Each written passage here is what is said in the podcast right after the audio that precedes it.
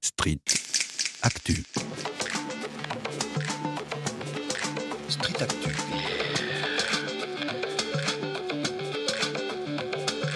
Street Street Actu. Actu.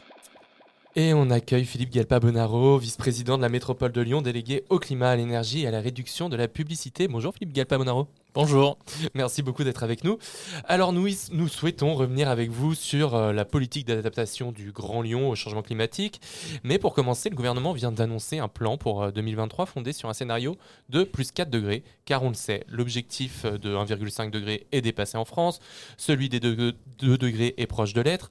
C'est donc à des températures supérieures à 4 degrés de réchauffement qu'il faut se préparer pour la fin du siècle, voire même avant d'ailleurs. On sait également que Lyon est l'une des villes de France qui subit le plus les effets du réchauffement climatique. Alors Philippe Guelpa-Monaron, on voulait vous poser la question, est-ce qu'on peut s'adapter à une augmentation des températures de 4 degrés? J'ai envie de dire qu'il va le falloir, euh, puisqu'on va effectivement pas avoir le choix malheureusement du fait que la France, mais pas que la France, hein, mais l'ensemble des, des, acteurs économiques mondiaux et des, et des décideurs politiques n'ont pas fait ce qu'il fallait dans les, euh, dans les dernières années et ne font toujours pas ce qu'il faut. C'est ça qui est le plus inquiétant. Donc on va, on va devoir s'adapter. Alors je ne sais pas si ce sera à 3, à 4 degrés, à 5 degrés, à quel moment aussi on va être capable de tenir en fait, parce qu'il y a un enjeu de, juste de survie, d'habitabilité de la planète qui est en jeu. Euh, voilà, on n'a pas le choix, mais on n'a pas le choix de s'adapter, mais on n'a pas le choix aussi de continuer à, à, chercher à réduire les émissions de gaz à effet de serre, donc à atténuer le réchauffement climatique. Nous, notre posture à la métropole de Lyon, c'est que les grands enjeux, les, enfin les grands enjeux, les, les, grands objectifs mondiaux, on ne les maîtrise pas. Par contre, on doit montrer l'exemple sur notre territoire de faire tout ce qu'il faut et sur l'atténuation et sur l'adaptation. Alors, il y avait un des leitmotifs euh, du mouvement écologiste aux dernières élections qui était la ville désirable. Est-ce qu'à plus 4 degrés, on peut encore parler de ville désirable? C'est pas évident parce que à plus 4 degrés, on, parle de réchauffement global ou on parle de, de plus 4 degrés sur, euh, sur la ville de Lyon ou sur la métropole de Lyon. Euh, parce que si on est à plus 4 degrés au, en réchauffement global, euh, sur notre territoire, on est à entre plus 6 et plus 8 degrés. Tout à fait. Et, et là, honnêtement, moi, je ne sais pas comment on vit. Je ne ouais. sais pas comment on vit. Donc, on va partir sur le plus 4 degrés sur la métropole, sur la métropole de Lyon. Déjà, ouais. Ça permettra d'avoir un petit peu plus d'espoir et de, et de marge de manœuvre. Euh, de tout temps, l'humain euh, il, a, il s'est adapté, il a changé en phase de contrainte. Mmh. Donc la contrainte est vraiment ce qui nous a amené à évoluer, à nous adapter, à migrer potentiellement, à, à, à changer de type d'habitat. Et les contraintes simplement saisonnières sont une bonne, euh, un bon exemple de comment l'humain est capable de s'adapter. Euh, l'été, il est comme là où on est aujourd'hui en t-shirt, euh, etc. Et l'hiver, on met des pulls, on, met des, on a du chauffage, etc. Donc c'est comment on, comment on s'adapte et comment effectivement on en tire des, euh, euh, des, des, opportunités pour améliorer la vie. Quand on a présenté le projet Rive droite du Rhône euh, il y a une dizaine de jours, donc tout le réaménagement des quais devant l'Hôtel Dieu, on, on, voit clairement que en plus de réduire les émissions de gaz à effet de serre en réduisant la circulation automobile, en facilitant la circulation vélo et piétonne et en, plantant des arbres, on améliore aussi le cadre de vie puisqu'on permet d'apaiser globalement la ville, de permettre à des enfants d'aller jouer dehors euh, sans, euh, sans, sans, grande crainte euh, de se faire écraser par un camion ou par une voiture. Et donc en fait, moi je crois vraiment, et c'est un peu le, l'ambition qu'on a sur la métropole de Lyon et conjointement aussi avec, avec les villes de la majorité, c'est que le changement est porteur d'opportunités pour améliorer le cadre de vie, les conditions de vie, la convivialité, euh, réduire les inégalités sociales. Donc c'est vraiment là où on doit trouver des, euh, des, combinaisons, des combinaisons de décisions qui améliorent la qualité de vie maintenant, tout en améliorant la qualité de vie dans 50 ans. Et vous évoquiez les objectifs de la métropole juste avant. Est-ce que vous pourriez nous en dire plus sur ces objectifs? Quels sont-ils? Alors, c'est pas évident parce qu'on a un plan climat euh, air-énergie territorial qui date de 2019 avec des, euh, des, objectifs qui ont été calculés sur la base des années 2016, 2015, etc. Est-ce que, pardon, vous pourriez juste nous expliquer ce qu'est ce plan climat? Oui. Le plan climat air-énergie territorial, c'est le document cadre, la stratégie du territoire pour l'amélioration, enfin la lutte contre le changement climatique, l'adaptation et euh, la politique euh, pollution de l'air et euh, politique euh, éner- énergétique. Mhm. Donc c'est assez global, c'est assez structurant, ça, ça contraint euh, les délibérations et les décisions politiques. Euh, et donc on, on avait ce, ce vieux plan climat qui était quand même un des meilleurs de France, mais qui, à notre analyse, n'était malgré tout pas suffisant. Et là, à partir de septembre, on va lancer la révision de ce plan climat pour euh, tenir les objectifs, mais à la limite, qui sont les objectifs euh, basiques euh, de moins 55% d'émissions de gaz à effet de serre à horizon 2030 par rapport aux années 90. Euh, je le dis tout de suite, on va devoir très très nettement accélérer On- sur ce qu'on fait déjà pour y arriver. On en est où là? On est, on, on est à, hum, de mémoire, on est à moins 18%. En 2022, on est, en 2021, on était à moins 18% Ok. euh, par rapport à 90, sachant que l'objectif du, prochain, du précédent PCET, c'était moins 43% en raison de 2030. Ok. Donc globalement, on va deux fois trop lentement. On, est sur une baisse d'1,2% par an, alors qu'il faudrait être à 2,5%. Et à partir de 2030, pour aller jusqu'en 2050, pour atteindre la neutralité carbone, qui était déjà plus ou moins l'objectif du, du PCET 2019 et qui sera toujours le nôtre, il faut qu'on passe à moins 4 à 5% par an. Donc c'est juste le, le- le changement de, de rythme, il est, euh, il est vraiment important. Et donc, euh, sur les objectifs de la métropole, pour arriver à ce changement de rythme On fait beaucoup de choses. On fait beaucoup de choses euh, et j'ai souvent envie de dire qu'on a 23 vice-présidents au climat. Euh, je ne suis pas tout seul sur ce, sur ce sujet et un président euh, aussi pleinement dédié au, à l'enjeu à l'enjeu climatique, euh, tant sur l'atténuation que l'adaptation, encore une fois. Mais globalement, les grandes mesures, qu'est-ce que je pourrais citer? La mobilité quand même, parce que c'est le sujet en plus sur lequel on a le moins baissé les émissions de gaz à effet de serre ces dix dernières années, avec une multiplication du, budget des transports en commun multiplié par deux euh, sur le mandat, la création de trois nouvelles lignes de tram, plusieurs bus à haut niveau de service, euh, le développement du covoiturage, de l'autopartage, et puis surtout les modes actifs, avec une sanctuarisation des trottoirs, le plan piéton euh, porté par Fabien Bagnon, mon collègue, et puis le développement des pistes cyclables, où on aura euh, 250 km de voies lyonnaises, mais pas que, parce que les voies lyonnaises c'est très bien, mais si toutes les autres rues elles sont pas cyclables, c'est compliqué. Donc à chaque fois qu'on refait une rue, on met en place une vraie voie cyclable, quitte à enlever euh, quelques stationnements, quitte, quitte à réduire un peu les, les flux de circulation automobile. La voiture prend tellement de place sur l'espace public que euh, un petit peu de baisse c'est non seulement nécessaire, mais euh, en plus utile, encore une fois, pour le cadre de vie. Ouais. Après, il y a l'enjeu énergétique où euh, il y a deux enjeux. Il y a réduire la consommation d'énergie et développer les énergies renouvelables. Réduire la consommation d'énergie, ça passe d'abord par réduire les consommations d'énergie dans le bâtiment, dans l'habitat. Et pour ça, on a EcoRénov depuis 2015, mais qui prend vraiment une accélération là depuis 2021-2022. Les gens, pendant le Covid, ils ont eu le temps de cogiter un peu à leur façon de vivre. Et donc, on a beaucoup de nouvelles demandes. Et Et puis- pardon, et Corénov, c'est porté par la métropole, c'est pas porté, par l'État. Ouais, c'est porté par la métropole. En fait, Euh, c'est un dispositif qui vient en complément de Ma Prime Rénov, qui est le dispositif euh, national.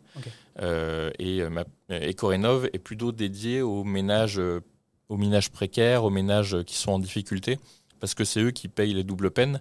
Euh, en plus, ils n'ont pas beaucoup d'argent et en plus, ils doivent beaucoup consommer, dans, euh, enfin beaucoup dépenser dans l'électricité ou le, ou le gaz, euh, ce qui est assez euh, effrayant parfois, surtout avec l'hiver qu'on vient de connaître. Et puis, il y a le développement des énergies renouvelables, où chaque euh, kilowattheure qu'on consomme, faisons en sorte de, de ne plus dépendre d'énergie fossile. Au-delà du fait que c'est pas bon pour le climat, c'est aussi pas bon pour la géopolitique. Parce que quand le gaz, il vient de Russie, par exemple, ou quand il, le, gaz, le marché du gaz est, euh, est très dépendant de ce qui se passe en Russie et en Ukraine, alors on doit l'acheter en Algérie, on doit le faire venir euh, par des, gros- des gros... euh, Des conteneurs. des conteneurs euh, et, et construire des, euh, des, des sites, euh, des, Des infrastructures. des infrastructures. Merci, j'ai du mal à trouver mes mots. C'est la chaleur, c'est le réchauffement climatique. Euh, c'est euh, c'est compliqué. Et puis le pétrole, bon, euh, voilà, on sait d'où vient euh, d'où vient le l'essence et, euh, et en fait euh, voilà c'est là aussi où réduire la circulation automobile c'est réduire notre dépendance au pétrole et aux pétromonarchies Et, et avant de revenir sur ces questions énergétiques, j'aimerais euh, revenir sur la question de la, enfin, sur la distinction que vous faites entre l'atténu- l'atténuation et l'adaptation. Qu'est-ce que ça veut dire? Comment est-ce que ça se met en place? Sur quel, euh, sur quel, euh, sur quel projet? Vous pouvez Ouais. nous expliquer tout ça. Alors, la- la- on, on parle beaucoup d'atténuation et d'adaptation, c'est en lien avec les rapports du GIEC, où il y a une partie sur l'atténuation, une partie sur l'adaptation, et puis il y a même une partie sur les risques et les, euh, euh, enfin, la notion de risque et, euh, et qui va payer les dégâts en fait. Donc c'est un sujet qu'on n'a pas encore vraiment sur la métropole de Lyon, mais qu'on pourrait avoir dans les années à venir. Et donc l'atténua- l'atténuation, c'est comment on réduit les émissions de gaz à effet de serre du territoire. Quand on développe les énergies renouvelables, ou quand on, on isole les bâtiments, on baisse la consommation d'énergie, on réduit nos émissions, euh, nos émissions de gaz à effet de serre. Quand on réaménage l'espace public avec euh, beaucoup plus de, voies cyclables, beaucoup plus euh, d'arbres, beaucoup plus d'espace pour que l'eau s'infiltre quand il pleut, là on est dans des politiques plutôt d'adaptation, où on va rafraîchir la ville, essayer d'éviter les îlots de chaleur urbains. Mais, et c'est ça qui est magique avec l'écologie, c'est que l'un sert l'autre. Quand on plante des arbres pour adapter le territoire au changement climatique, des arbres, qu'est-ce qu'ils font? Ils stockent du carbone et ils nettoient l'air aussi. C'est, les arbres permettent d'avoir une meilleure qualité de l'air. Donc en fait, on a, on a souvent des co-bénéfices. Et ça, on, commence à le faire comprendre euh, plus largement et on commence à avoir un peu de légitimité. Euh, là, notamment, Le président de la métropole vient d'attribuer des aides aux communes et euh, principalement, c'est pour de la rénovation d'écoles et de la végétalisation euh, d'écoles également ou d'espaces publics communaux. Alors, vous parliez d'énergie. Comment on fait quand on est une métropole qui est un territoire, mine de rien, pas, énorme à l'échelle nationale et internationale, pour faire évoluer la production d'énergie pour qu'elle soit plus propre? C'est une très bonne question, merci. Euh, on, a, on a plusieurs leviers en fait. euh, et, euh, alors on essaie d'être en avance, on essaie surtout de faire tout ce qu'on peut, mais par exemple, on a un, un gisement extraordinaire, extraordinaire de gaz, quelque part, caché dans les égouts. Les égouts, ils arrivent aux stations d'épuration. Les stations d'épuration, il y a un traitement de l'eau, et derrière, on a des boues. Mhm. C'est les restes de ce qu'on laisse aux toilettes. Je vous fais pas de dessin. Ces matériaux, ces, ma- ces matières sont fermentescibles et donc on peut produire du biogaz à Mhm. partir des bouts de stations d'épuration. Donc c'est le projet qu'on a décidé euh, l'an dernier, euh, qui devrait euh, voir euh, les, premiers, euh, les premières injections de mégawattheures euh, à horizon 2028. C'est des choses qui prennent pas mal de temps, mais on aura la production en à peu près de 100 euh, gigawattheures par an de biogaz dans les réseaux. Qui représente quoi 100 gigawattheures par an, c'est euh, c'est un petit peu plus que toute la consommation de gaz de l'institution métropole de Lyon dans euh, tous ces euh, camions de bennes à ordures et dans ces bâtiments. Mhm. Donc ça commence à être vraiment intéressant.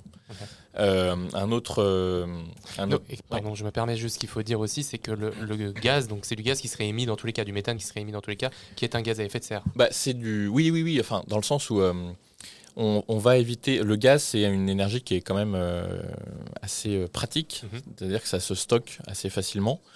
Euh, et ça s'utilise soit pour créer du mouvement. Donc, les, les bennes ordures ou les bus du Citral sont souvent alimentés au, au biogaz ou au gaz. Et ça permet aussi de produire la chaleur. Donc, c'est vraiment une énergie qui est, qui est précieuse et qu'il faut, et faut garder, mais de faire en sorte que ce soit du renouvelable. Euh, ce gaz, s'il n'est pas euh, bio, biogénique, il sera fossile. Euh, ou alors, il, sera, euh, il ne va pas remplacer euh, du pétrole, en l'occurrence dans le cadre des, véhicules. Ou alors, il va pas remplacer du fuel aussi, dans le cadre du, chauffage. Donc en fait, on, transforme à chaque fois les sources d'énergie fossile par des sources renouvelables. Et le biogaz est une, est une énergie renouvelable. Et l'idée, c'est de transformer, de brûler la molécule de gaz, soit pour produire du mouvement, soit pour produire de la chaleur. Euh, le, gaz en question, c'est du méthane. Et là, on produit du CO2, mais c'est du CO2 qui est dit biogénique, donc qui va être recapté par euh, les, les arbres euh, notamment, l'océan, les terres, et qui va ensuite réalimenter une chaîne d'alimentation qu'on connaît bien, d'alimentation pour l'humain ou d'alimentation pour les animaux.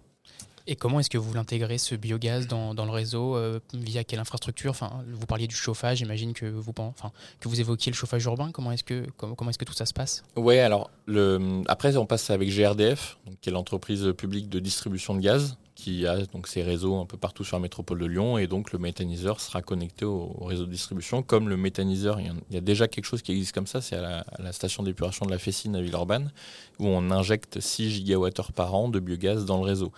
Et en fait, après, il n'y a pas une.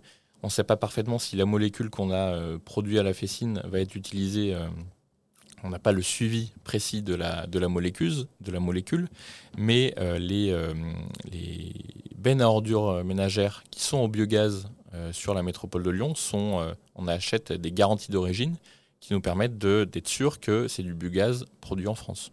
Mhm. Donc voilà, et les réseaux de chauffage urbain, c'est c'est autre chose. On utilise principalement soit les incinérateurs de déchets ménagers, soit des chaufferies biomasse, donc bois énergie, qui vont alimenter actuellement un peu plus de 100 000 équivalents logements, on, on raisonne comme ça, sur la métropole de Lyon.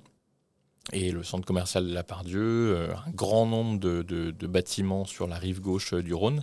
On a euh, six réseaux structurants de chauffage urbain sur la métropole de Lyon et on en aura normalement deux ou trois nouveaux avant 2026 pour viser euh, 200 000 équivalents logements raccordés en, en 2026. Et en quoi c'est intéressant en termes d'émissions, justement, ce réseau de chaleur urbain? Le réseau de chaleur urbain, il va euh, remplacer des chaudières au gaz, Mhm. des chaudières au gaz collectif, voire au fuel. Donc là, encore une fois, on remplace des énergies fossiles par des énergies renouvelables. L'énergie renouvelable étant principalement le bois. Le bois, c'est aussi une énergie renouvelable. La forêt se régénère en 50-60 ans. On, on considère que c'est renouvelable. Et surtout, on utilise des coproduits de l'activité euh, industrielle, euh, enfin industrielle, pas forcément industrielle en plus, euh, sylvicole ou pour produire des meubles ou du bois d'œuvre, du bois de charpente ou même du bois de la construction en bois, on a des déchets de bois qui sont euh, inhérents à, cette industrie. On va récupérer ce bois et on va l'alimenter. On va alimenter les chaufferies de la métropole de Lyon pour produire la chaleur. On a aussi de plus en plus d'arbres sur la métropole de Lyon.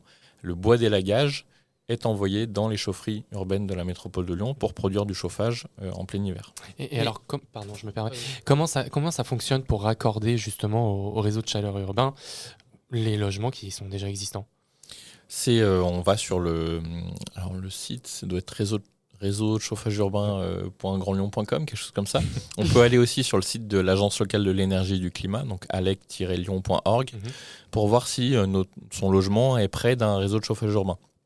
Et après, on se met d'accord en copropriété pour, bah, là, par exemple, euh, la chaudière, elle est, en fin, elle est en fin de vie. Chaudière gaz est en fin de vie. La chaudière fuel est en fin de vie. Qu'est-ce qu'on fait? Est-ce qu'on en remet une? Est-ce qu'on met une solution, euh, une PAC, euh, une pompe à chaleur RR qui est pas très très performante et pas très très non plus bonne sur les îlots de chauffage urbain, les îlots de chaleur urbain, pardon. Et, euh, et on décide, et s'il y a un vote au- en copro qui décide le raccordement, on paye des droits de raccordement, on fait remplacer la chaudière par un échangeur qui va prendre à peu près 10 fois moins de place dans le sous-sol.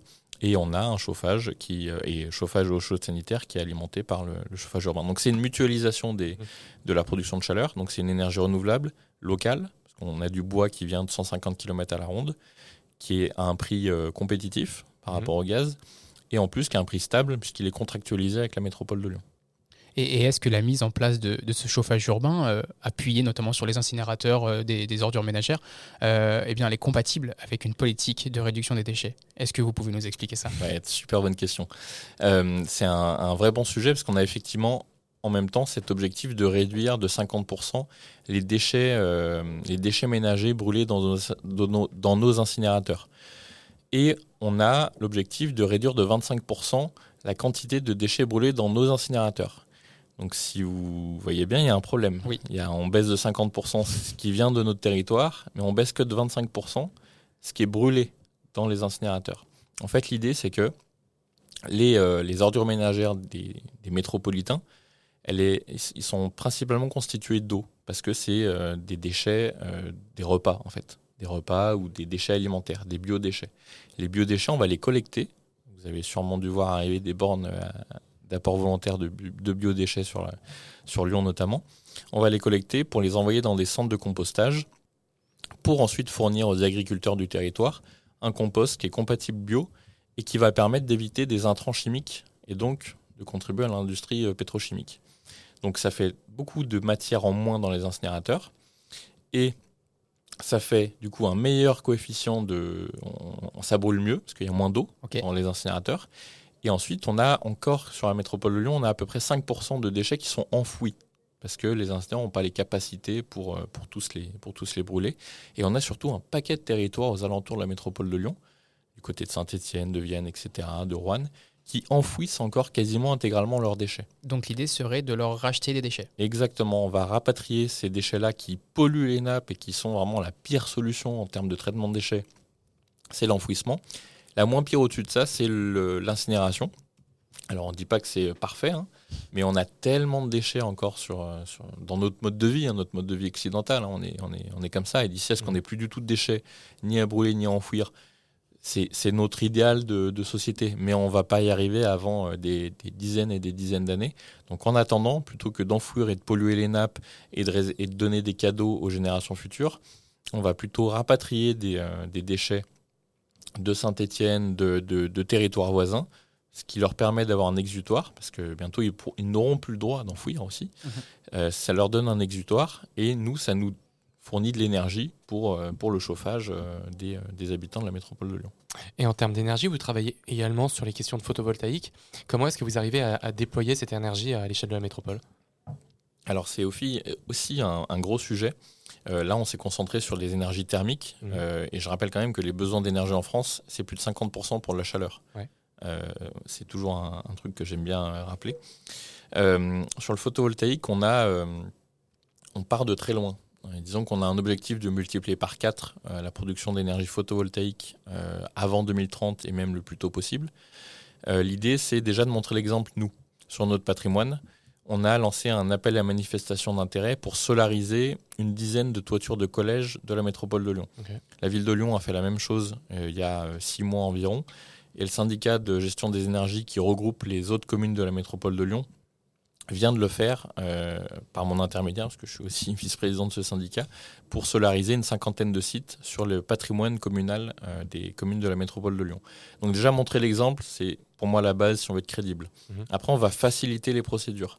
Dans le cadre du PLUH et dans le cadre du référentiel habitat durable, qui est un peu la charte euh, sur laquelle les constructeurs s'engagent pour aménager les zones d'aménagement concertées sur la métropole de Lyon, on impose quasiment, on, on fait en sorte que les euh, bâtiments soient PV ready à la construction euh, pour que ce soit facile ensuite pour les, les copropriétaires ou le gestionnaire de- d'exploiter une centrale photovoltaïque en toiture.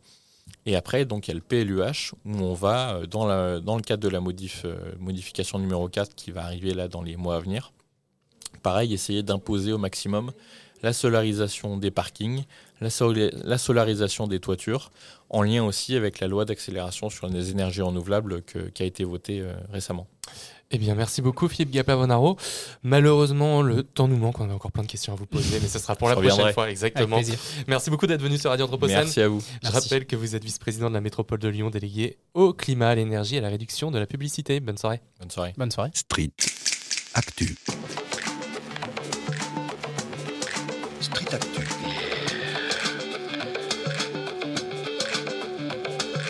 Street. Street Actu. Actu.